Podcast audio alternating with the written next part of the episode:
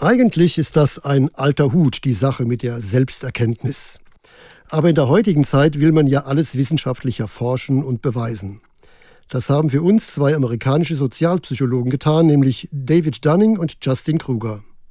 Vereinfacht lautet das Ergebnis ihrer Studie, es gibt weltweit jede Menge Menschen, die sich total überschätzen.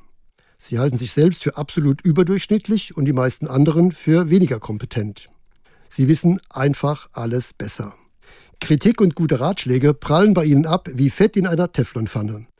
Einsicht in die eigenen Schwächen, Bescheidenheit oder gar Demut, absolute Fremdwörter. Fazit, wenn man inkompetent ist, kann man nicht wissen, dass man inkompetent ist. Diese Sorte Mensch ist in allen Lebensbereichen zu finden. Die gibt es nicht nur im alltäglichen Leben. Da sind sie zwar ärgerlich, aber relativ harmlos.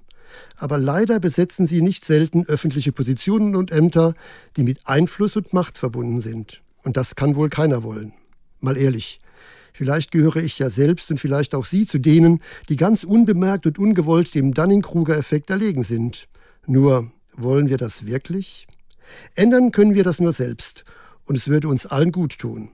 Helfen können da vielleicht drei Lebensweisheiten. Sie lauten, ich weiß, dass ich nichts weiß. Als zweites, nimm dich nicht so wichtig. Und zum Schluss noch eine biblische Weisheit, salopp formuliert, Wer sich selber für den Größten hält, der könnte am Ende der begossene Pudel sein.